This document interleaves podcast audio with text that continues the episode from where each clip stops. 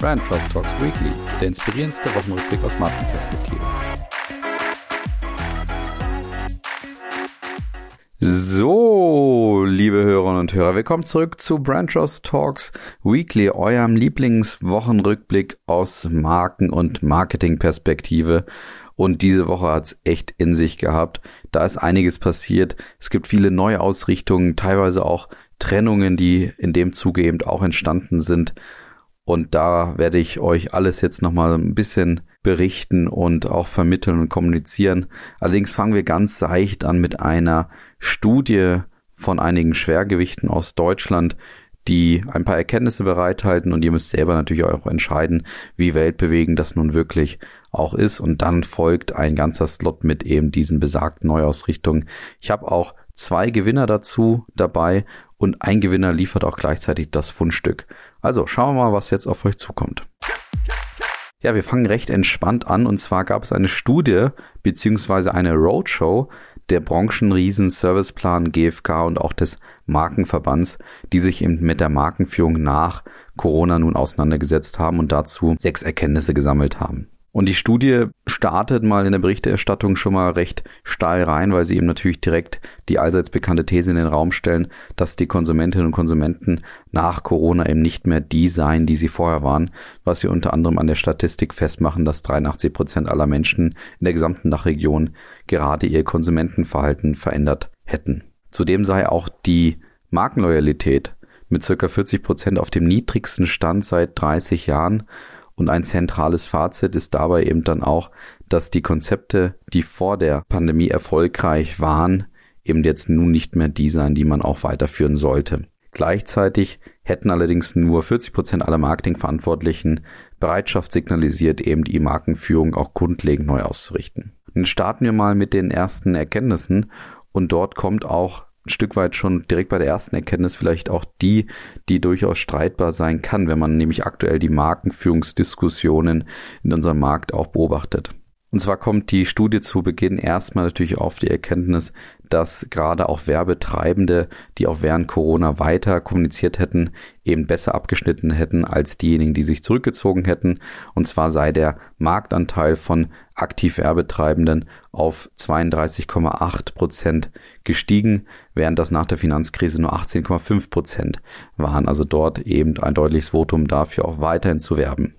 Jetzt kommt aber der interessante Punkt, den ich eben schon angesprochen habe, und zwar kommt die Erkenntnis in der Studie ebenfalls heraus, dass man in Zukunft noch stärker eben auf Bestandskundenmanagement setzen sollte und das auch priorisieren sollte. Und dort gibt es aktuell, wie ich finde, schon eine Grundsatzdiskussion eben zwischen den unterschiedlichen Lagern. Die einen sagen eben natürlich, es geht darum, Bestandskunden weiterhin auch zu pflegen. Das ist eben Markenführung und andere sagen, gerade wenn du wachsen willst, musst du unbedingt Neukunden gewinnen und musst gar nicht so sehr das Loyalitätsthema und Bestandskundenthema in den Vordergrund stellen. Und auch dort kommt eben diese Studie eher zur Erkenntnis, dass es um die Bestandskunden geht, die man weiter pflegen sollte. Und dann kommt eine ganze Reihe an Erkenntnissen, wo ich sage, die haben wir schon mal in der Form gehört. Allerdings sind sie ja vielleicht trotzdem spannend, weil sie auch das eine oder andere nochmal verstärken. Die zweite Erkenntnis ist dann deutlich weniger überraschend, nämlich dass sich natürlich die Wertvorstellungen auch verschoben haben in der Krise eben weg von Lebensfreude und Selbstinszenierung hin zu mehr Geborgenheit und auch Nachhaltigkeit. Auch die dritte Erkenntnis ist nicht weltbewegend, nämlich dass sich natürlich auch die Touchpoints extrem verändert hätten und damit auch die Customer Journey total, weil natürlich viel mehr Zeit zu Hause verbracht wird, aber auch die individuelle Mobilität sich angepasst hätte, eben teilweise weg vom Auto tatsächlich auch, aber natürlich auf jeden Fall weg von den öffentlichen Verkehrsmitteln, teilweise eben hin zum Fahrrad, was eben ganz andere Strecken und Customer Journey bedeuten kann für die Konsumentinnen und Konsumenten. Vierte Erkenntnis ist die steigende Datenflut, eben aber auch der neue Datenschutz teilweise, gerade das Thema Cookies natürlich, aber auch das veränderte Verhalten von großen Marken, also von den GAFAs, wie sie ja heißen, wie zum Beispiel auch Amazon, die eben die Daten nun immer weniger auch rausgeben und stärker für sich auch behalten, was eben bei den Unternehmen dazu führen müsste, dass man auch selber in zum Beispiel KI-gestützte Datenmanagement-Programme investieren sollte, um dort eben auch mit dem Strom und der Zukunft zu gehen.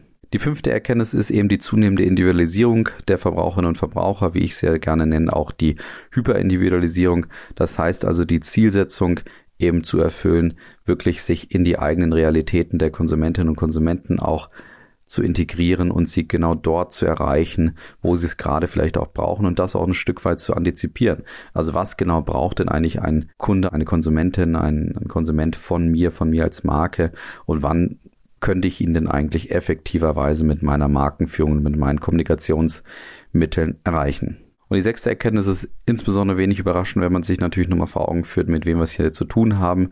Bei den Studienautoren, nämlich der GfK und der Serviceplan Agentur, dass nämlich hier eine Zusammenarbeit zwischen externen Dienstleistern und Marken nochmal geprüft wurde, beziehungsweise hier eine Erkenntnis entstanden ist und empfohlen wird, dass eben aufgrund der enormen Geschwindigkeit in der Markenführung und auch der komplexeren Markenführung heutzutage eben alles aus einer Hand Lösungen zu empfehlen sein, statt sich zum Beispiel zum Teil mit zehn oder mehr Agenturen und externen Firmen rumzuschlagen. Hier also insgesamt einige Erkenntnisse, die wie gesagt eher wahrscheinlich nochmal wiederholen, nochmal stärken, das was wir zum Teil auch wissen, aber aus meiner Sicht deswegen nicht minder erzählenswert.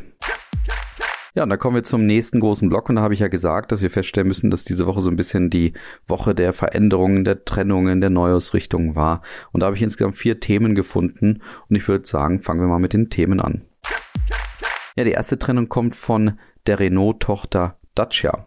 Und Dacia gehörte für mich jetzt über Jahre hin eigentlich zu einer der am besten positionierten Kleinwagen bzw. Billigmarken im Automobilbereich und verstanden es eben, sich ganz klar zu positionieren und deutlich zu machen, wofür denn die Marke eigentlich steht, nämlich für absolut bezahlbare Einsteigermodelle und eben die Chance, auch einen Neuwagen zu kaufen, statt einen Gebrauchtwagen zu kaufen. Und eine derartige Markenführung gerade im Automobilbereich bei den etwas günstigen Marken ist kein Automatismus, wie man feststellen muss.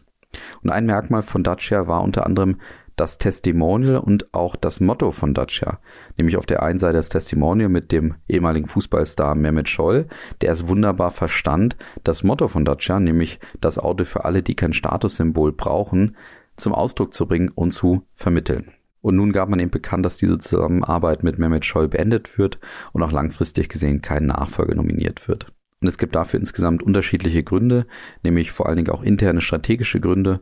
So ist Dacia ja, wie gesagt, Teil der Renault-Gruppe, die wiederum Teil einer Renaulution sind aktuell, also der Revolution bei Renault, angeführt eben durch Konzernchef Luca De Meo, der dort einige spannende Ansätze auch gerade verfolgt und wie ich finde, einen sehr, sehr guten Job macht bei der Transformation dieses Automobilunternehmens. Und dazu gehört eben jetzt auch, dass Dacia nochmal eigenständiger geführt wird und nochmal mit mehr Aufmerksamkeit geführt wird. Und eine Folge ist eben die Trennung dann von Mehmet Scholl in dem Zuge. Ich muss auch dazu sagen, dass Dacia so ein bisschen in eine Krise geschlittert ist, jetzt auch seit 2020 natürlich auch durch Corona bedingt, weil ein Modell nicht so gelauncht werden konnte wie geplant und eins der zentralen starken Modelle nun auch weggefallen ist vor einigen Jahren. Interessant ist auch, dass in dem Zuge auch ein neues Corporate Design für Dacia entwickelt wurde und es auch einen neuen Claim gibt, nämlich einfach gut, der eben auch nochmal zum Ausdruck bringen soll, dass Dacia eben eine Best Value for Money Marke ist und nun auch die Transformation der Marke auch dadurch zum Ausdruck bringen wird, dass man sich auch den Elektromodellen zuwendet, allerdings natürlich auch dort als Einsteigermarke. Das heißt, man möchte auch dort im Bereich der Elektromobilität ein Einsteigermodell und eine Einsteigermarke sein. Das ist also insgesamt kein Schock in dem Sinne, kann man sagen. Allerdings trotzdem schade, weil ich die Art der Werbung und der Kommunikation und wie gesagt auch die Markenführung dort sehr, sehr spannend fand von Dacia und das auch wunderbar zum Ausdruck gebracht wurde durch Mehmet Scholl. Ja, kommen wir zur nächsten Trennung und da muss ich mal wieder ein bisschen singen. Also haltet euch entweder die Ohren zu oder seid eben ganz gespannt und seid ganz ohr. Diba, diba, du, na, na, na, na, na, diba, diba, du. So, ganz so war der Claim nicht, eh von der Qualität des Gesangs natürlich. Allerdings geht es natürlich um die ING, beziehungsweise ehemals die ING Diba, die schon vor einigen Jahren eben entschied, den Claim leicht anzupassen. Insbesondere das Diba Diba Du ist dort weggefallen und es wurde nur noch der Sound an sich gesummt. Aber auch jetzt ist es so, dass dieser Sound komplett wegfällt bei der neuesten Kampagne von der ING Und um ehrlich zu sein, kann ich es euch gar nicht so richtig erklären, warum sie diesen Sound nun beerdigt haben, weil in den ganzen Kommunikationsbotschaften, die jetzt gesetzt wurden, wurde gar nicht so klar, warum, das, warum man das jetzt macht. Es geht grundsätzlich darum, dass man sich weiterentwickelt hat, dass man dort auch ein Rebranding weiter jetzt vollzieht und in dem Zuge eben auch der Sound wegfällt. Man hat zum Beispiel die Bilderwelten angepasst und auch der Kampagnentitel ist eben nicht mehr Hashtag du kannst, sondern Hashtag do your thing. Und in diesem Zuge ist eben auch der Sound offensichtlich ein Stück weit im Weg und wird angepasst. Spannend und begrüßenswert finde ich allerdings auch, dass die ING eben eine Kombination macht aus Sachen, die eben wegfallen und sich verändern, aber auch aus Sachen, die bekannt sind. So bleibt natürlich Dirk Nowitzki als Testimonial auf Lebenszeit weiterhin Teil der Kampagne und auch die Machart der Kampagne bleibt mehr oder weniger gleich. Von daher hat man dort einige Bezüge auch, sag ich mal, zur Vergangenheit und auch zur bisherigen Positionierung bzw. Verankerung in der Kommunikation beibehalten. Ja, die nächste Änderung kommt vom dänischen Bettenlager, durchaus einer Institution im Betten- und Möbelmarkt in Deutschland, die eben schon seit 1984 den deutschen Markt bearbeiten und dort inzwischen tatsächlich 950 Stores aufgebaut haben, allein in Deutschland. Und die werden nun umbenannt bzw. führen jetzt den Namen der Originalmarke, will ich sagen, nämlich Jysk, auch in Deutschland ein und beerdigen damit den Namen dänisches Bettenlager. Und Jysk gibt es bereits seit 1979 und die sind in knapp 50 Länder inzwischen schon expandiert, unter anderem eben auch in Deutschland, 1984 eben erstmals dann nach Flensburg und hatten sich dann damals entschieden, in Deutschland eben nicht den dänischen Originalnamen Jysk zu führen, sondern sich dänisches Bettenlager zu nennen. Und die Geschichte alleine zeigt schon, dass aus meiner Sicht die Namensänderung durchaus überfällig war, weil man sich eben in den 80er Jahren entschieden hatte, dass Jysk zu komplex sei und das dänische Bettenlager wunderbar in die Zeit passen würde. Und ich würde sagen, in die 80er Jahre hat das Ganze auch gepasst, aber in die heutigen Zeiten wahrscheinlich eher weniger. Das heißt, es war so ein richtiges Antiquariat der 80er. Und Insgesamt gibt es zwei Gründe für diese Umbenennung oder diese Anpassung des Namens. Und zwar nämlich einerseits, dass das Unternehmen sich auch weiterentwickelt hat, eben ein wirkliches Einrichtungshaus ist. Und zwar das drittgrößte in Europa. Natürlich weit hinter Ikea und auch hinter XXX Lutz. Aber vor allen Dingen auch aufgrund der Assoziationen, die der Name dänisches Bettenlager bei den Konsumentinnen und Konsumenten weckt. Der hat natürlich nicht viel damit zu tun, was man vielleicht auch darstellen möchte. Was enorm spannend ist, ist nun noch, dass auf die Namensanpassung auch eine echte Transformation folgt. Und die hat es so richtig in sich. Jysk meint es nämlich echt ernst und hat hier nicht nur einfach einen Namenswechsel vollzogen, sondern möchte sich eigentlich komplett transformieren und eben auch in Deutschland. Dazu hat man 250 Millionen Euro an Budget bereitgelegt, um sich in den nächsten drei Jahren, aber auch kurzfristig in den nächsten sieben Wochen wirklich weiterzuentwickeln und diese Namensänderung auch zu vollziehen, allerdings auch die Mark neu aufzuladen. Und dazu sollen neue Ladenbaukonzepte entstehen. Der Kunde soll viel mehr im Fokus liegen, als es bisher der Fall war. Und man möchte sich eben weg vom Bettenlager hin zum Scandinavian Sleeping and Living hin entwickeln und dazu eben auch diesen Kulturcode der Skandinaven auch nutzen für sich. Und auch dem Thema Nachhaltigkeit möchte man sich in Zukunft dann stärker auch widmen. So sollen ab 22 alle Produkte auch zertifiziert sein, wenn es um den Einsatz von Holz geht. Und man möchte auch stärker auf Ökostrom in Zukunft setzen. Und zudem hat Jysk eine extrem ambitionierte Positionierung bzw. Vision rausgegeben. Man möchte nämlich der attraktivste Arbeitgeber im Einzelhandel werden in den nächsten Jahren und ist dazu ebenfalls bereit zu investieren. Also dort eine spannende Neuausrichtung, die es richtig in sich hat, aber wo es nicht nur einfach darum geht, einfach mal jetzt einen neuen Namen zu entwickeln, sondern wirklich das Unternehmen weitgehend zu transformieren. Und die letzte Neuausrichtung kommt von Nivea Man, die nämlich einen neuen Testimony verpflichtet haben, und zwar niemand geringeren als Jürgen Klopp. Und Jürgen Klopp wird natürlich mit diesem weiteren Werbedeal nun immer mehr zum Boris Becker und Franz Beckenbauer der Neuzeit. Schließlich arbeitet er auch schon für Marken wie zum Beispiel Opel, Erdinger, der DVAG oder auch Snickers zusammen. Und wenn wir eben beim Thema Trennung oder Neuausrichtung sind, ist natürlich die Frage, was passiert jetzt mit Yogi Löw? Und da hat Nivea Man zugesagt, dass man weiterhin freundschaftlich verbunden sein wird und partnerschaftlich verbunden sein wird, was auch immer das heißen mag. Zur Kommunikation, warum es jetzt Jürgen Klopp ist, sind unterschiedliche Floskeln dann auch gefallen, die ich hier gar nicht zitieren will. Also Ziel ist natürlich eben Jürgen Klopp als Zugpferd zu nutzen, der eben die vermeintlichen Werte von Nivea Man zum Ausdruck bringen soll. und das sicherlich auf seine unnachahmliche Art auch schaffen wird. Ja, so viel zu den ganzen Neuausrichtungen, Trennungen und Transformationen. Und jetzt gehen wir mal weiter zu den Gewinnern und auch zum Fundstück. Bei der Gewinnerin habe ich lange überlegt, ob ich eben die Folge Gewinnerin wirklich auch zu dieser mache diese Woche. Und was ich mal zu, zuerst sagen möchte, ist es, weiß Gott, keine Kompensationsentscheidung dafür, dass die Grünen letzte Woche bei meinem Ranking der Wahlwerbespots ganz klar auf dem letzten Platz gelandet sind. Allerdings habe ich mich entschieden, Annalena Baerbock diese Woche zur Gewinnerin zu machen bei Brand Trust Talks Weekly. Und zwar aufgrund ihrer inoffiziellen, muss man sagen, Absage an die Bildzeitung für ein Interview. Wie es jetzt nämlich die Kanzlerkandidaten Armin Laschet und Olaf Scholz in den nächsten Wochen bei der Bildzeitung machen werden.